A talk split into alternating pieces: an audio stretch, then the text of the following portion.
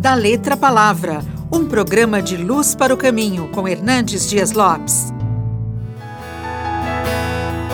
O egoísmo é uma das marcas registradas da nossa geração.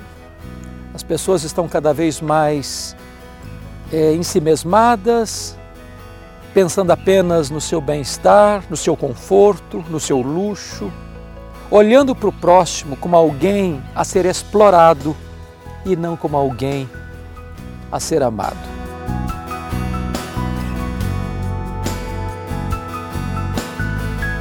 A Bíblia nos ensina acerca do fruto do Espírito.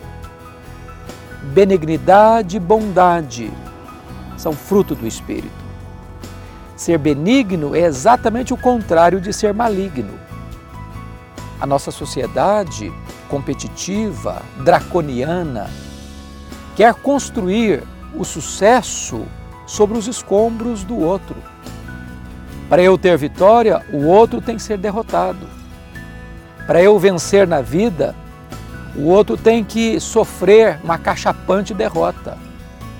E desta maneira, a sociedade fica violenta, perde a sensibilidade do amor, do serviço, da bondade no trato e nos relacionamentos.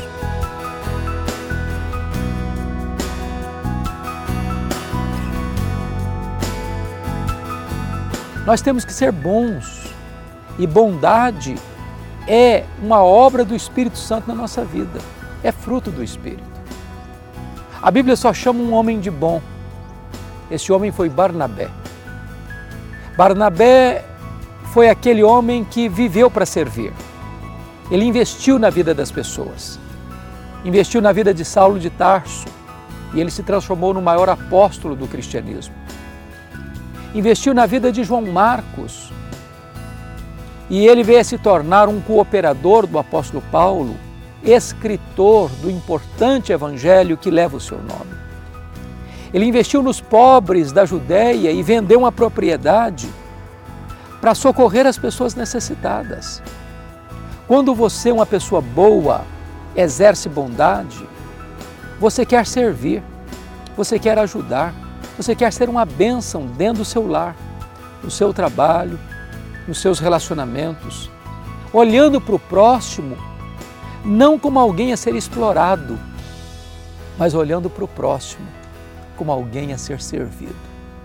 Agora mesmo você tem esse grande desafio de ser benigno, de ser bom, de você exercer o fruto do Espírito nos seus relacionamentos. Certamente sua vida será abençoadora e as pessoas que convivem com você serão abençoadas.